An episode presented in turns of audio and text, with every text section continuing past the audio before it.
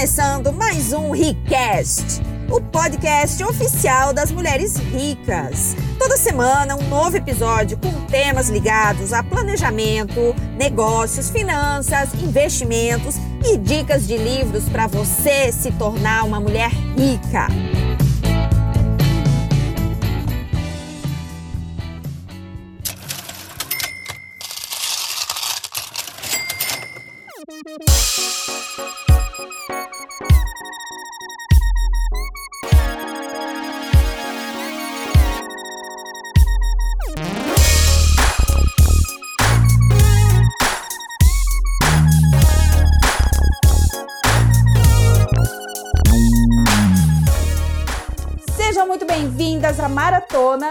De estudo aplicado do livro Como Aumentar o Seu Próprio Salário, do Napoleon Hill.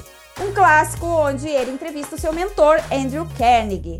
E nós estamos abordando os 17 princípios de independência financeira que ele aborda nesse clássico. E nós já falamos até agora de oito princípios. E hoje nós vamos falar de mais dois princípios de independência financeira. Eu espero que o conteúdo dessa live de alguma maneira esteja te dando alguns insights, algumas sacadas para o teu próprio desenvolvimento, para a mudança dos teus resultados. Então nós já falamos aqui, eu vou repetir alguns que a gente já abordou desde a primeira live dessa maratona. Então nós já falamos do primeiro princípio, que é Tenha objetivos claros, objetivos definidos. É, decida o que você quer e pare de focar naquilo que você não quer mais, aquilo que você não deseja. Segundo princípio é utilize o princípio do mastermind, que é você fazer aliança com a mente de outras pessoas mais experientes que você, com conhecimentos distintos que o seu, onde você possa aprender mais rápido os caminhos para chegar naquilo que você quer.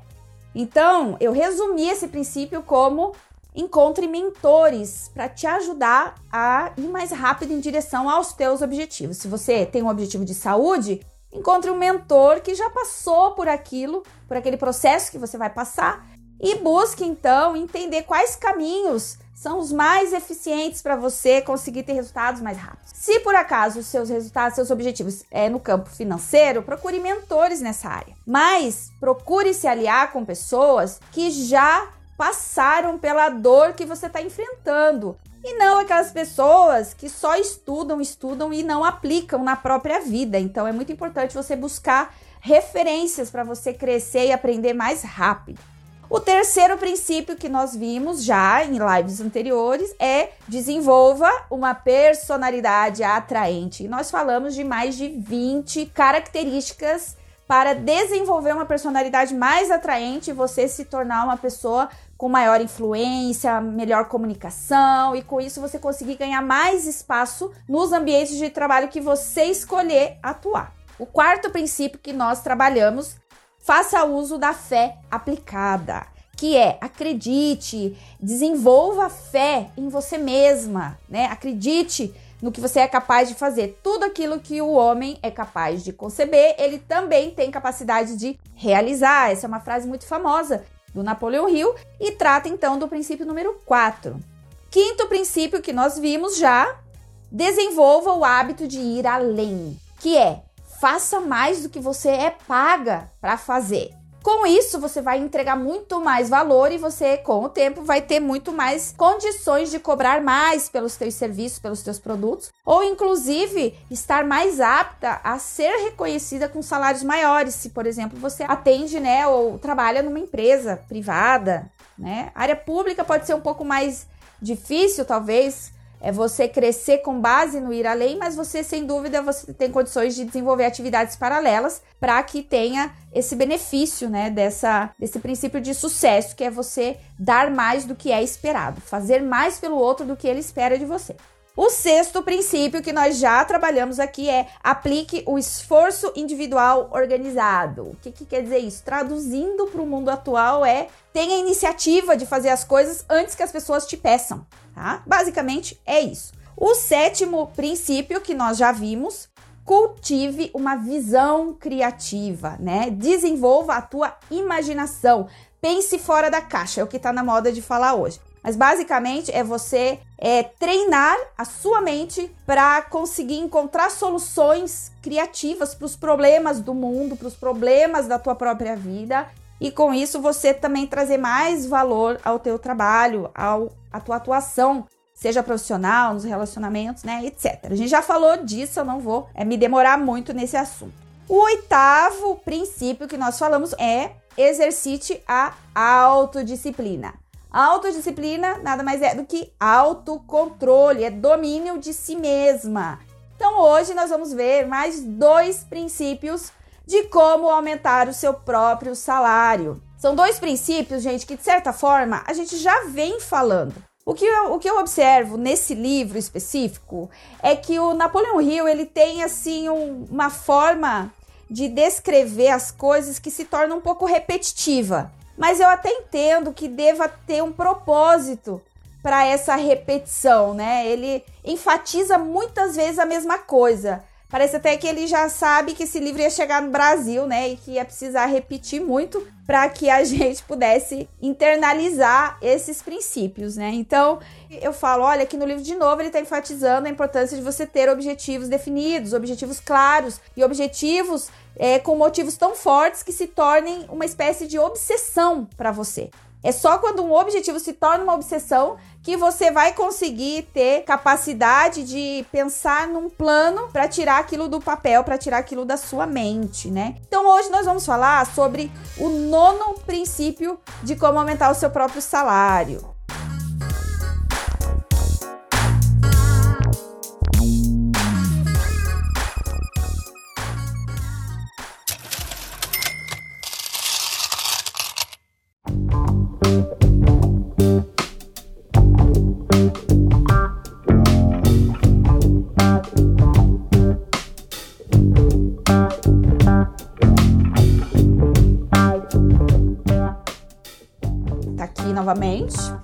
Relacionamento com os livros, e sim, uma coisa assim próxima, né? Tem que absorver os conhecimentos. Então, rabisco, escrevo, penso, às vezes eu fico sabe? Mais de um dia na mesma página, volto, leio de novo. E aí eu fiquei muito feliz que eu descobri que várias pessoas de sucesso fazem isso também. E o próprio é, Bob Proctor, que é um outro autor que eu gosto muito, ele fala muito sobre paradigmas, crenças, a importância de você substituir suas crenças limitantes por outras. E aí ele me falou que ele aprendeu com o mentor dele, que ele deixa o livro que ele está estudando em cima da mesa, assim, no escritório dele aberto, na mesma página, e ele lê a mesma página, tipo, infinitas vezes. Até que ele tem algum insight, alguma sacada importante com aquilo, e aí sim ele vai seguindo em frente com o livro. E aí eu pensei, nossa, olha, tem. A gente de tanto seguir essas pessoas de sucesso, de repente você está desenvolvendo hábitos que é espelhamento das pessoas que você acompanha, que você admira, né? E aí é um sinal que você não está perdendo tempo. Eu me sinto muito é, angustiada se eu percebo que eu estou perdendo o meu tempo, o tempo do meu dia que eu podia estar. Tá aprendendo, fazendo algo útil, né? Então, eu acho que é importante você escolher bem com quem você aprende, porque nem todo mundo que você segue vai te ensinar alguma coisa que preste. Então, é, a não armazene lixo no teu campo mental, porque isso afeta a tua atitude mental. Lembra que a gente tem falado muito da atitude positiva? Como isso impacta na tua capacidade de ação, na tua percepção do momento certo de tirar a bunda da cadeira e ir lá e fazer, na tua capacidade de observar as oportunidades chegando para você, né? E aí é um excesso de informação que a gente hoje está exposto, que é muito fácil você cair o quê? Na paralisia. Você fica com obesidade mental. Você fica com obesidade de informação e você não consegue sair do lugar. Porque é tanta coisa, você escuta é, de um lado, de outro, aí são linhas muitas vezes de pensamento diferente e aí você não consegue pôr nada em prática. Então, o nono princípio que o livro trata de como aumentar o seu próprio salário, ele chama de organize seus pensamentos, tá? Basicamente, isso aqui trata de desenvolver o hábito de ter pensamentos organizados e não apenas pensamentos caóticos, superficiais, aquelas ideias que vêm e, de, e, no outro dia você nem lembra. Você pensa, nossa, eu tive uma ideia que ontem eu lembro que era boa, mas agora você nem lembra da ideia. Então, esse princípio de organizar os pensamentos, desenvolver a capacidade de, de ter pensamentos organizados é, é uma coisa que vai, vai te transformar numa pessoa diferenciada hoje em dia com a, esse excesso então de influências que nós recebemos no rádio, na TV, na internet, é, na rua, no ambi nos ambientes onde você está. Então as influências são, são infinitas.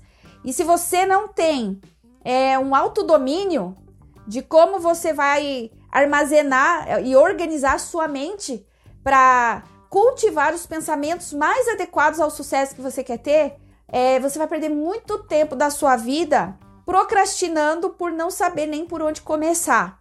Né? É onde entra a obesidade mental que eu falei para vocês, a, a questão de o excesso de informação que te paralisa a ação, a ação focada naquilo que você quer construir. Então aqui ele, ele fala o seguinte: o pensamento ele pode ser controlado e dirigido para qualquer realização que uma pessoa queira. Na verdade, o pensamento é a única coisa que a gente tem total controle, tá? Ao mesmo tempo que a gente tem total controle, a gente age como se não tivesse. E a gente abre as portas da nossa mente para qualquer pessoa chegar do nosso lado e influenciar o padrão de pensamento que a gente vinha tendo até então.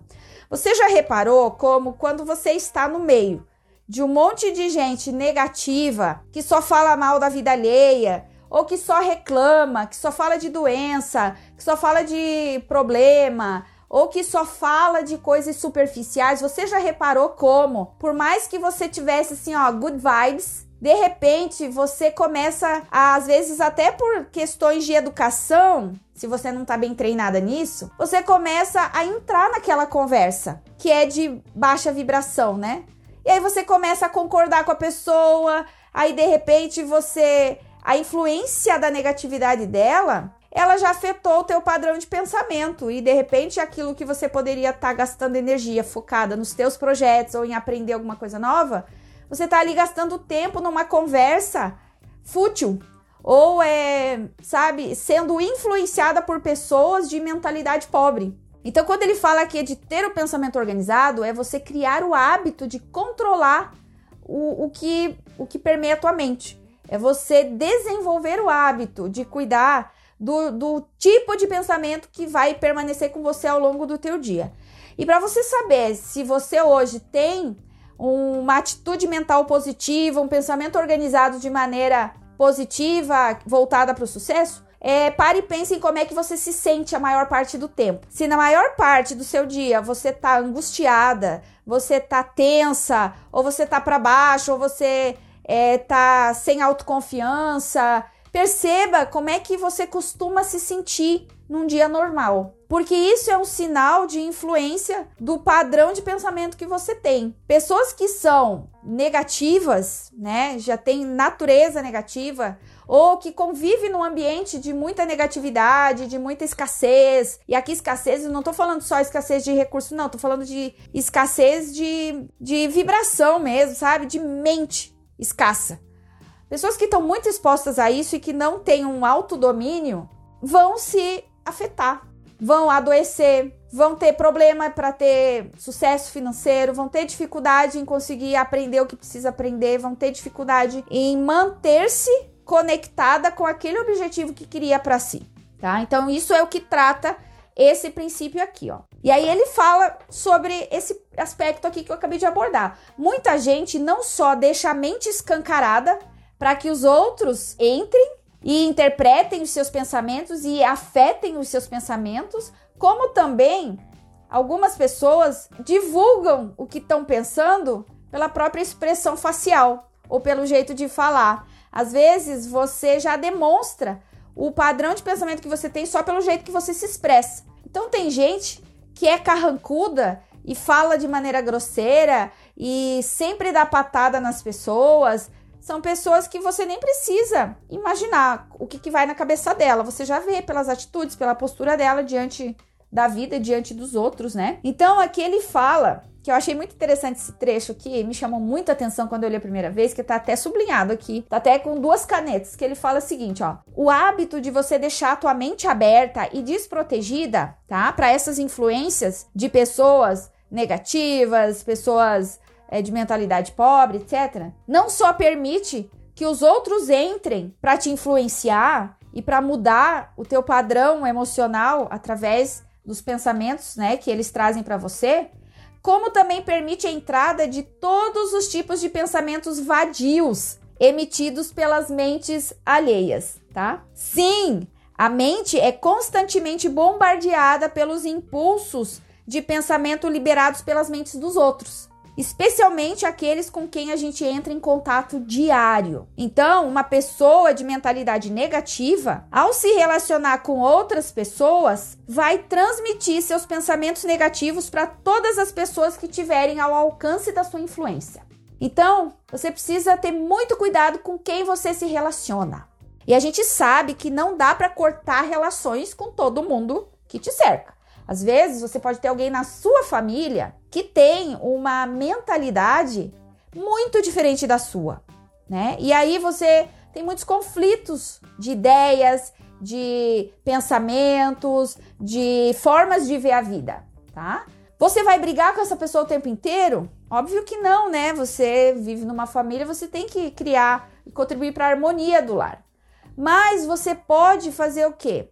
Se unir com pessoas fora do teu ambiente familiar que tenham a mentalidade mais alinhada com o que você também quer desenvolver para você, tá? Então não é porque você nasceu ou cresceu numa família que é desestruturada, que é negativa, que tem modelos financeiros de escassez, que acreditam ou carregam crenças é, que não ajudam a crescer e prosperar, não significa que você tem que perpetuar isso para você mesma. Eu falei da mochila que a gente carrega na vida, que você escolhe o que você vai carregar. Enquanto você morava na casa dos seus pais, ok, eles te influenciavam.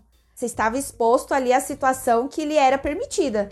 Mas a partir do momento que você saiu da casa da sua família, o teu sucesso ou o teu fracasso é responsabilidade exclusivamente sua. Você não pode mais botar na conta deles.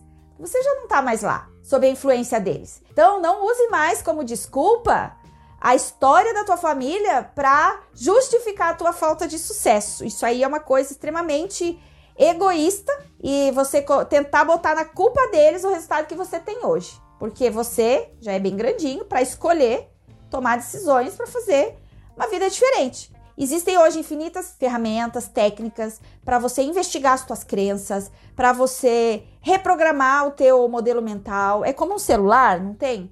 Teu celular tem um aplicativo? Você é o celular. Você não é o aplicativo do teu celular. Então, se tem alguma crença instalada em você que não te ajuda a crescer, entendeu? Substitua por outra. Ah, é fácil assim? Óbvio que não. Se fosse fácil assim, todo mundo ia ser rico, né? Mas você que está aqui me assistindo, você não é qualquer um. Você é uma pessoa que está interessada em mudar. Então, busque conhecimento, busque formas, conheça PNL, vai fazer sessões de Teta Healing para aprender como funcionam os downloads, vai estudar, vá para o YouTube e, e digite lá assim, ó, como reprogramar crenças limitantes. E você vai ver que existem várias formas de você começar a estudar a si mesma, se conhecer melhor e é, conhecer modelos de pessoas que acreditaram em outras coisas e por isso atingiram outros resultados. E aí você passa o que? A modelar outras pessoas. Você passa a ver o que, que essas pessoas de sucesso fazem de diferente. No que, que elas acreditam? Como que elas tomam decisão? Como é que elas usam o tempo? E aí você vê o que daquilo que poderia ser aplicado na tua própria vida também. Então, o fato de você ter crescido num ambiente que não é adequado ao sucesso não significa que você precise perpetuar um ambiente desse. Mas então, esse princípio aqui de organizar os pensamentos é você então desenvolver o hábito de cuidar de como você é, administra essas portas abertas para o mundo, tá? O quanto que você deixa os pensamentos alheios te influenciarem, o quanto que você deixa a opinião alheia te influenciar. E um ponto que eu quero abordar aqui é como você organiza as suas próprias ideias para conseguir colocar em prática tudo aquilo que você precisa trazer para ação para realizar os teus objetivos, né? E aqui ele dá algumas dicas, né? Ele fala aqui que você precisa, então, além de se disciplinar, disciplinar a tua mente, para escolher o teu padrão de pensamento. Vocês lembram que eu dei uma dica também que era do cancelado, né? Vocês lembram? Alguém lembra? Alguém que assistiu? Que eu falei aqui daquele, daquele, aquela técnica da mecânica quântica e que também várias pessoas que trabalham com lei da atração, no próprio Teta Healing também a gente aprende, que é quando você entra numa vibe muito negativa e você não tá, você tá percebendo que, poxa, só tô pensando coisa ruim. Tô aqui querendo começar um projeto, mas só vem pensamento negativo, pensamento de fracasso, de escassez, que eu não sou bom o suficiente, que eu não sei o suficiente, que isso não vai dar certo, que eu não tenho a parceria certa. Começa assim, ó, tua mente borbulhar de tudo que pode dar errado antes de começar o teu projeto. Então tem aquela técnica do cancelado, que é a palavra mágica quando você fala para sua mente, cancelado. Usa essa palavra e ainda pode até visualizar assim, ó, pá, uma cancela fechando cancelado. Na hora que você fala cancelado, você já deu a deixa para você pensar em outra coisa, tá bom? Ou você pelo menos investigar por que, que aquele monte de pensamento negativo tá vindo na sua cabeça. Por que, que esse monte de sabotagem tá aparecendo agora? Você tá com medo de quê? Muita gente tem medo de sucesso.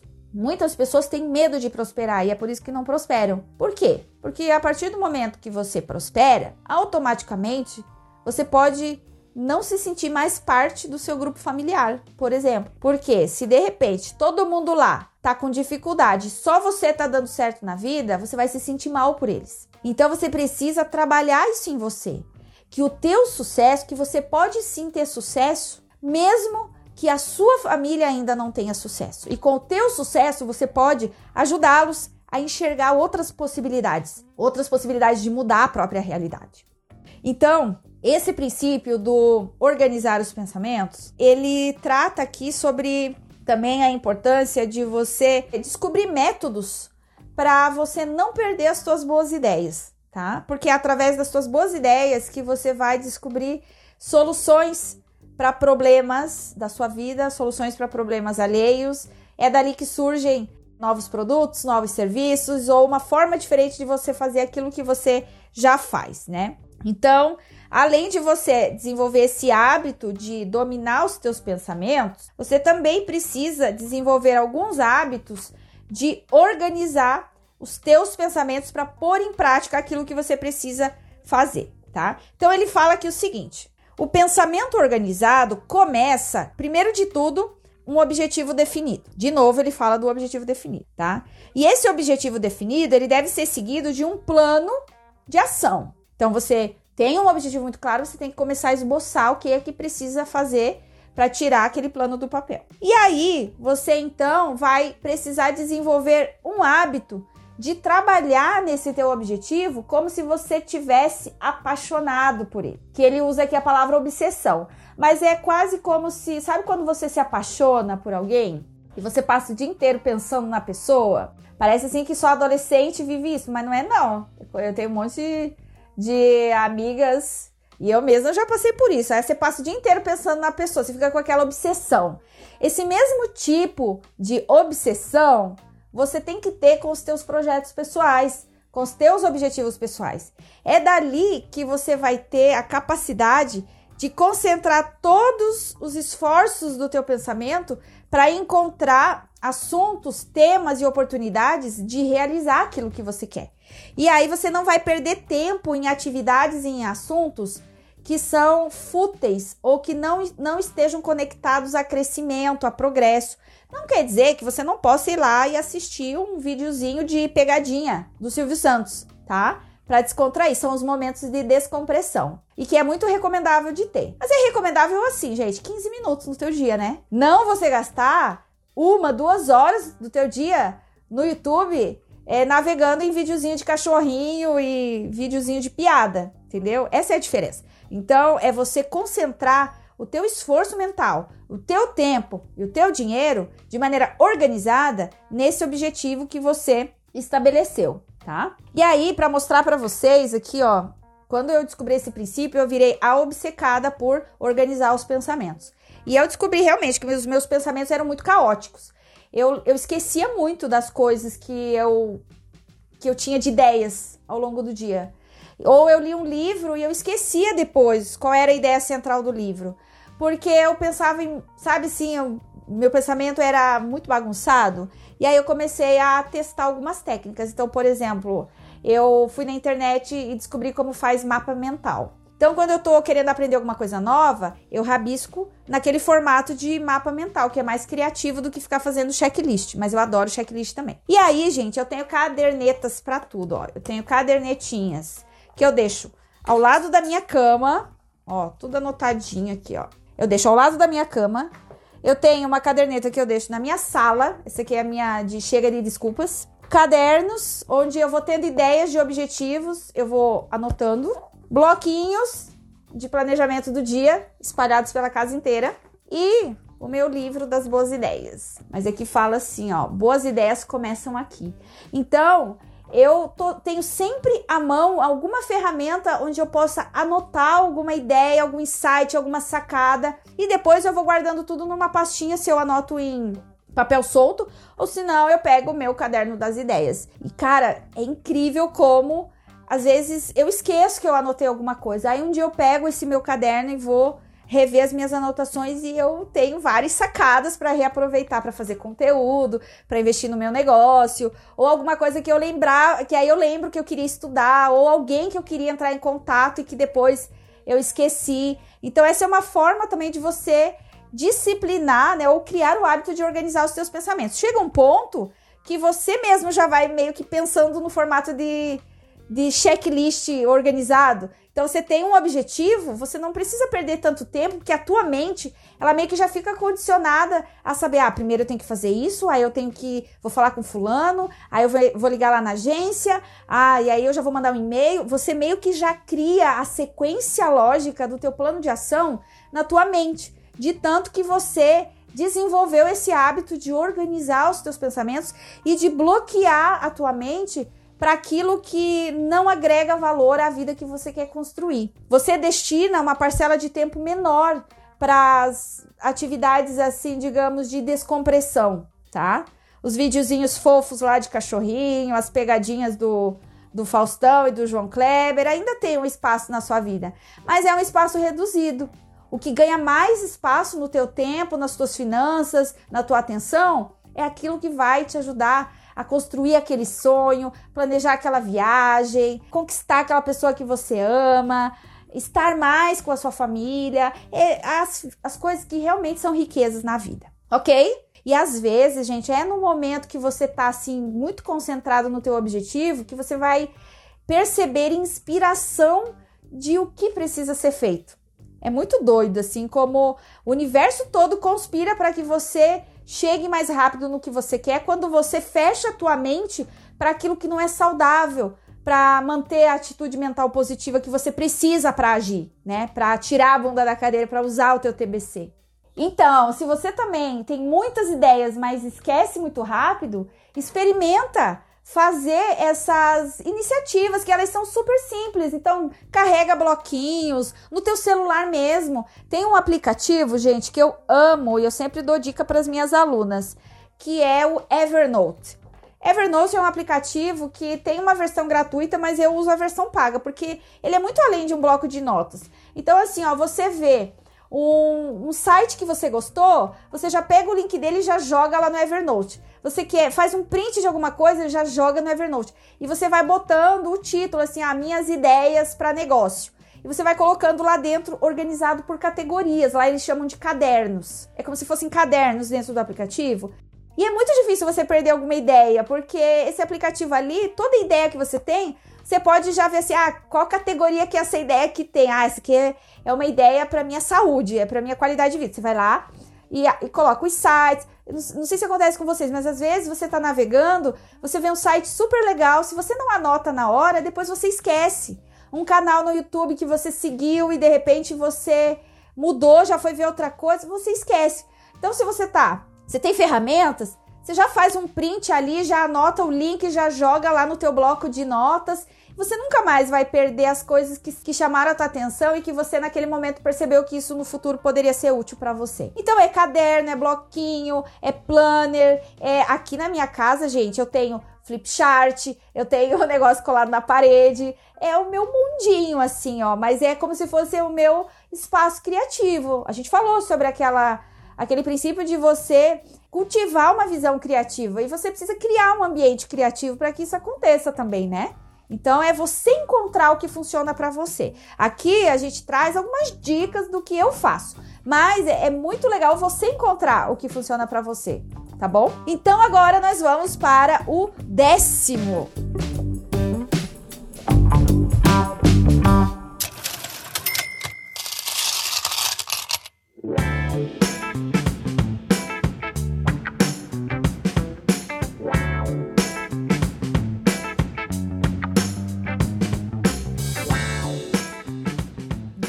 Princípio de independência financeira para aumentar o seu próprio salário, nosso livro de estudos aplicados dessa maratona.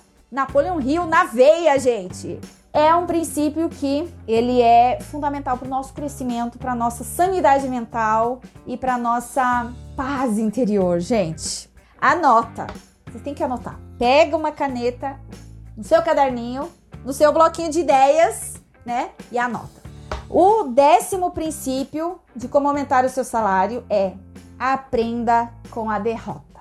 Parece tão óbvio, né? Parece frase de para-choque de caminhão. Aprenda com a derrota. Mas, na prática, como fazer isso? Porque na hora que você sofre uma derrota, o que, que você quer mais é tipo ficar num cantinho escuro ou deitar na cama e não levantar nunca mais. Gente, eu vou falar para vocês que eu, quando alguma coisa assim dá muito errada, isso mais no passado, hoje em dia não, mas tipo, a coisa dá muito errado. Me batia um sono, um sono, o meu corpo, a forma eu acho que iria me proteger da situação e não querer olhar para aquilo era dormir. Eu deitava na cama e, gente, se deixasse, tipo, eu dormia uns três dias seguidos, assim, sabe? Era a forma como a minha mente achava de eu não ter que lidar com aquilo. Eu não ter que olhar para aquele meu fracasso. Porque se eu olhasse para aquele meu fracasso, eu ia ter que fazer algo com aquilo. E eu não sabia ainda como lidar com isso, né? Então, por isso que eu, eu bato tanto na tecla de que autoconhecimento é a chave para você realizar qualquer coisa que você queira. Eu, eu, muito tempo, muito tempo eu ficava assim, porque era mais fácil, né? É o caminho mais simples. Cara, fecha a porta, fecha as cortinas, apaga a luz, põe o edredom na cabeça assim, ó, chora e dorme né? Vocês já repararam como dormir depois de chorar é bom? Ai, gente, é muito bom, né? Parece assim que ai, aliviou e você dorme uma noite ótima. Só que no outro dia a vida continua, a vida segue, né? Eu acho que chorar é importante, gente. Eu choro muito, sabe? No trabalho as pessoas achavam que eu era muito durona, mas é, eu sou muito emotiva. É porque hoje eu controlo um pouco mais, mas eu choro bastante. E às vezes eu choro vendo. A minha mãe brincava em casa, ela dizia que eu choro até lendo bula de remédio. Lembra aquele programa do, do Netinho que passava na Record, que ele fazia transformação, ele pegava alguém muito pobre, pobre, pobre, pobre e fazia aquele dia de princesa. Cara, eu acabava chorando, porque eu pensava, meu Deus, Olha a felicidade dela. Eu ficava muito feliz pela felicidade do, da, das pessoas e eu me acabava chorando. E hoje em dia, se eu quero, assim, tipo, me sentir bem, é, chorar me faz eu me sentir bem também. Então eu assisto, vocês sabem aqueles vídeos do. daquele. tipo programa de, de cantores americanos? Tem aquele programa, agora eu não lembro se é o de X Factor ou é o de, de talentos, American Got Talent, acho que é. E tem lá o, o Globo de Ouro, que é a, o prêmio assim para quem foi o melhor da noite. Nossa, gente, eu assisto, eu procuro só esses, né? Cara, eu me acabo chorando, mas é um choro assim de alegria, porque você pensa assim, nossa, enquanto tantos fracassos, e geralmente quem ganha esses prêmios lá são pessoas que têm vem uma história de fracasso e aí chega naquele palco e vence todos os medos e, ah, abre assim aquele vozeirão e canta com a alma e todo mundo levanta e aplaude e aí pá, aquelas luzes, aquele papel caindo. Nossa, eu me acabo chorando, porque aí você vê assim, ó, cara, a pessoa vem de uma história de fracasso, de queda, de dor e chega naquele palco e a pessoa brilha. E aí você vê como o que diferencia muito as pessoas que aceitam o fracasso, né, e se acostumam com ele, de outras pessoas que obtêm sucesso, a principal diferença é que essas que obtêm sucesso, elas entendem que o fracasso ele é temporário, ele é uma situação temporária que vem para te ensinar alguma coisa. Então é disso que trata esse princípio, tá? E algumas coisas aqui eu sublinhei porque isso serviu para minha vida e talvez faça sentido para você também, tá bom? Então olha só o que fala aqui, ó. O primeiro fato é a gente entender que todo mundo na vida, em alguma área da vida, em algum momento vai passar por uma circunstância de fracasso, tá? Em algum momento, todo mundo vai passar por um fracasso. Isso é normal. E aí, o que, que ele fala aqui? Que do fracasso, o fracasso, gente, é uma semente, tá? De um benefício equivalente à dor do fracasso. Por que, que ele fala que o fracasso é uma semente de um novo ganho? Porque nem toda semente germina. Ele é uma semente, mas nem todo mundo consegue pegar o seu fracasso e, a partir do seu fracasso, construir uma história nova corrigindo a rota daquilo que levou ele ao fracasso. Então, esse sim eu achei uma sacada muito, muito poderosa nesse livro aqui, tá? Que é quando ele fala assim, ó: Como que eu posso então sobreviver ao fracasso? Como é que eu posso usar o fracasso? Como é que fracasso pode ser bom para uma pessoa? Como é que eu vou dizer para a pessoa que não? Fique bem, porque agora que você fracassou, você está mais perto do sucesso. Quem está passando por aquele momento não está vendo isso a princípio a não ser que você se treine para encarar o fracasso como um momento antes do teu sucesso, tá? Um momento de aprendizado antes do teu sucesso. Então ele fala assim, ó: todo fracasso a gente precisa convertê-lo num trampolim para uma realização maior e mostrar que não é necessário aceitar a derrota como uma desculpa para se manter fracassando tá? Eu achei muito poderoso isso aqui porque várias vezes eu pensei em desistir e várias vezes no passado eu desisti de projetos meus, porque não deram certo no início e eu desistia. E aí no desistir, eu achava que é porque eu não era para mim, né?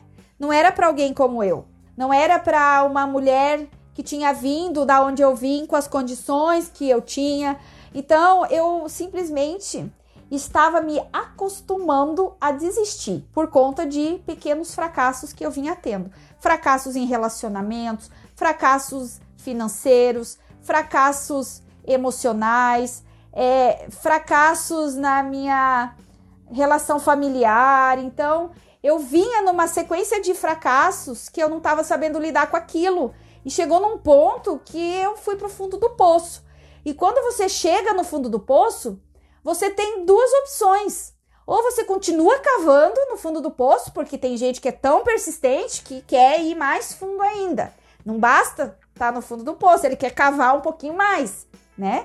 E outras pessoas vê, senta um pouquinho, chora um pouquinho lá no fundo do poço, mas levanta e começa a subir de novo. Então você pode escolher qual postura você vai é, utilizar diante do teu fracasso. E o livro me ensinou isso. O livro me ensinou é, esse princípio, a olhar diferente para esse princípio, né? De olhar para o meu fracasso com outro olhar. Entender que naquela derrota tinha algum presente para mim que eu não estava enxergando na hora, né? Porque eu continuo ficando puta quando eu, né, faço algo que dá totalmente errado, é óbvio, mas eu fico puta comigo mesma, que eu penso, cara, o que que eu não vi? O que que eu fiz que eu deveria ter feito diferente? Então eu não fico mais brava com a vida, com o outro, com a circunstância. Ah, não, não, não, não. Hoje em dia eu fico brava comigo, né? Porque eu penso assim, ó, onde foi que eu não estive atenta para isso que eu precisava ter corrigido em tempo de fracassar? E eu já falei um negócio, tem lá no vídeo onde eu conto a minha história, eu conto de um, um, um negócio que eu fali e que eu fali por besteira, porque se eu tivesse observado melhor o que estava acontecendo, eu teria pedido ajuda mais cedo. Eu teria saído daquele negócio numa situação muito melhor, né? Então é, é, é, é aprendizado, é como você vai aprender a lidar com as tuas derrotas, né? Então aqui, ó, ele fala o seguinte: antes de mais nada, deixe-me dizer que a atitude correta diante da derrota é recusar-se a aceitá-la como mais do que apenas um evento temporário. Então, primeiro de tudo é a atitude mental. é você acreditar que a derrota é uma coisa temporária. Não é permanente na sua vida. Aquela não é a sua história. Aquela, aquilo é apenas um episódio. Não é a sua história, não é o filme da sua vida. Uma derrota. Uma derrota é um ponto, um ponto no caminho da sua jornada dentro desse filme que é a tua vida. E aí o teu o filme da tua vida pode ser um drama, pode ser uma comédia, pode ser um terror, ou pode ser uma biografia de sucesso. É você que vai escolher. Eu amo assistir biografias porque eu assim me sinto inspirada, né, em ver as histórias das pessoas e geralmente ninguém faz biografia, gente, de quem nasceu rico, viveu rico e morreu rico. Não, os filmes inspiradores são de pessoas que tiveram turbulências, caíram, levantaram, se superaram, mudaram o mundo, mudaram a vida de outras pessoas. É isso que impacta o mundo. Então, é esse tipo de história aí também que eu busco. E é, um, é uma história assim que você tem que enxergar a sua vida, entendeu? Jornada do herói. Depois você vai lá e pesquisa Jornada do Herói. Isso é uma técnica de escrita que eles usam para escrever filmes, novelas, histórias, mas serve como um modelo para você olhar para a tua própria vida. Você vai se ver como um herói.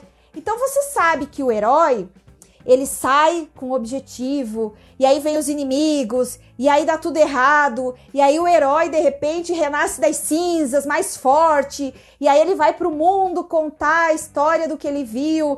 Então, a jornada do herói, que é uma técnica de escrita, ela serve como um modelo para você olhar para a tua própria história e toda vez que algo não estiver saindo como você queira, você vai lembrar que você está na jornada do herói e que o herói, ele passa por essas turbulências, mas o herói, ele descobre um meio de usar a sua força para atingir um objetivo maior ainda. Então, você pode aplicar isso na sua vida. Eu acho super bacana a jornada do herói e é uma técnica que você pode usar para olhar para o teu momento, talvez. Agora, talvez você se sinta no fundo do poço, mas se você se vê como um herói na jornada do herói, você vai saber que ali dentro de você tem as forças, como Super-Homem, Mulher Maravilha, e como todos os super-heróis e como todas as grandes personalidades de sucesso que passaram aqui pelo mundo. Ninguém passou aqui pelo mundo sem ser criticado, sem ser mal interpretado, sem passar por alguma turbulência. Mas todos eles que conseguiram encontrar dentro do seu objetivo um motivo forte para continuar e para persistir, todos eles ultrapassaram né, essa, esse momento de derrota e saíram muito mais fortes, vitoriosos e muito mais reconhecidos e com tudo aquilo que eles queriam alcançar. Então aqui ele continua assim, ó. É você se recusar, né, a entender a derrota como uma uma situação final na sua vida. E sim, é uma coisa temporária. E essa é uma atitude que pode ser melhor mantida desenvolvendo-se a força de vontade, que enxerga a derrota como um desafio para testar a tua coragem, a tua coragem de continuar. Esse desafio deve ser aceito como um sinal emitido para informar você que os teus planos precisam de ajuste. Olha que maneira maravilhosa de você olhar a sua derrota, né?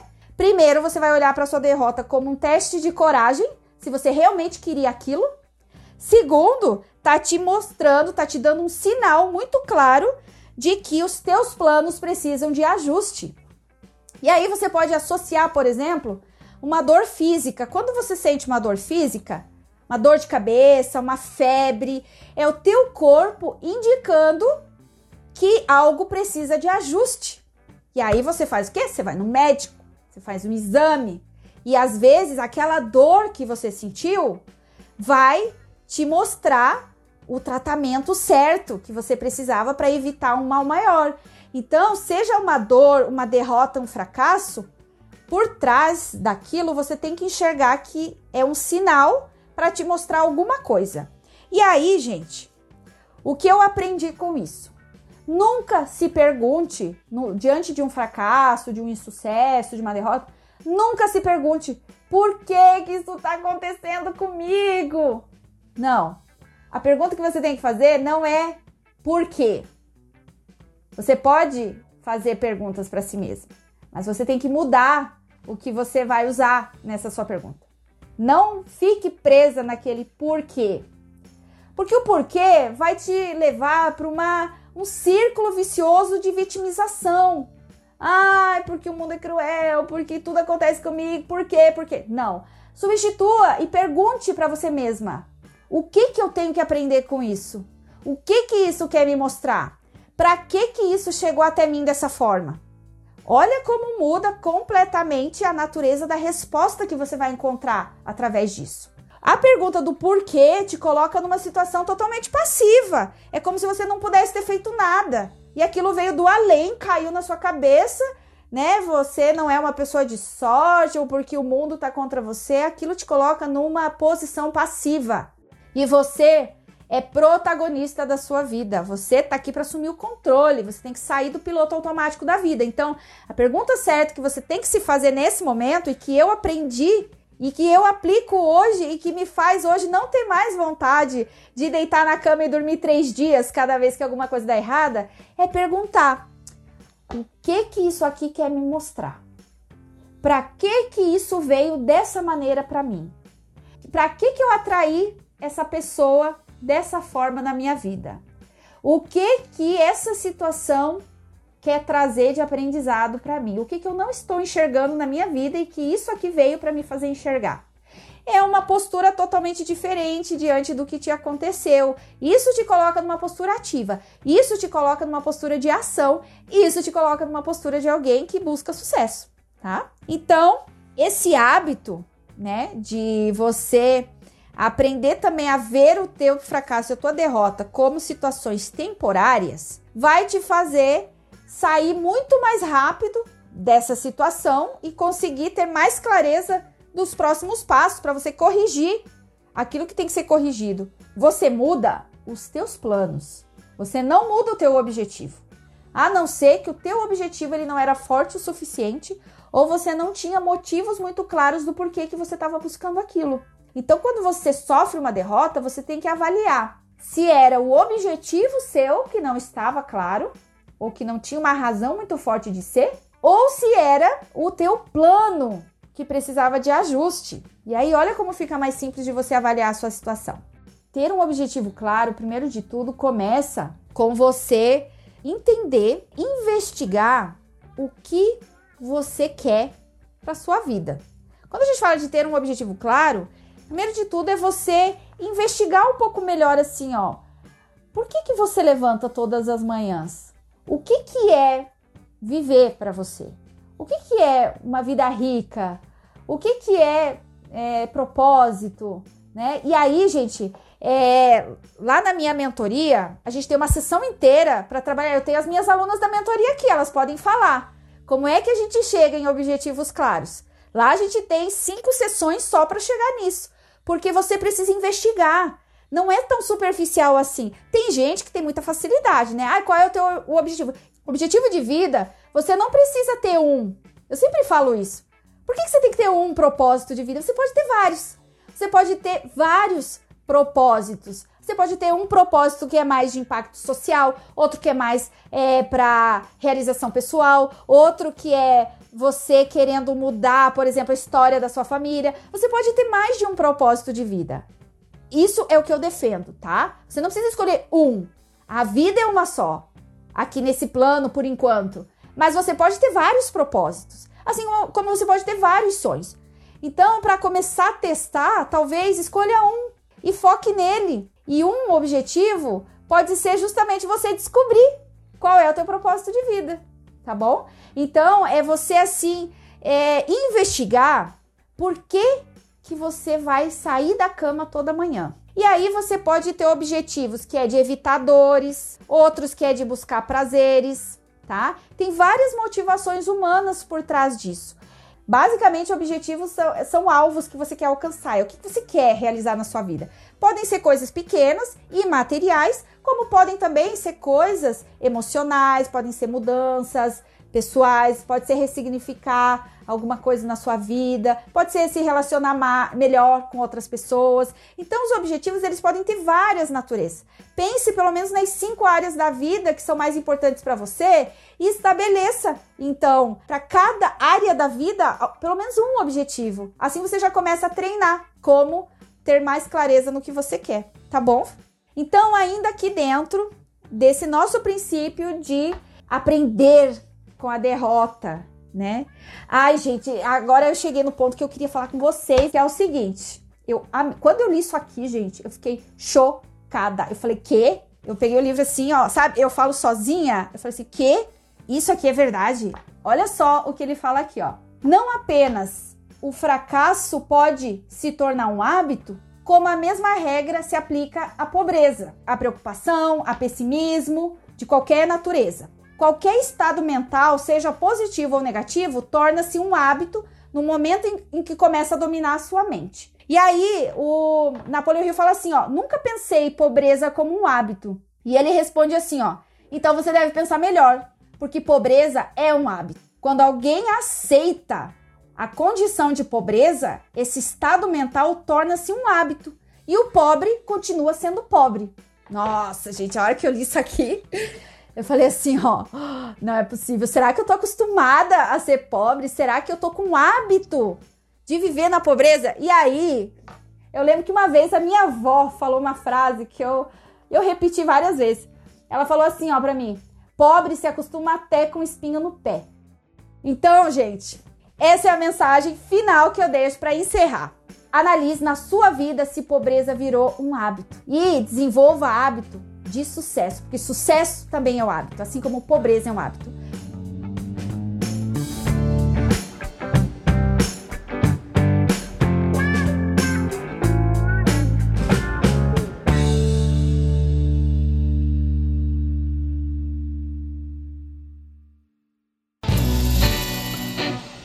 Se você gostou desse conteúdo, se conecta comigo pelo arroba Mulheres Ricas BR. Espero por você. Beijos e até a próxima.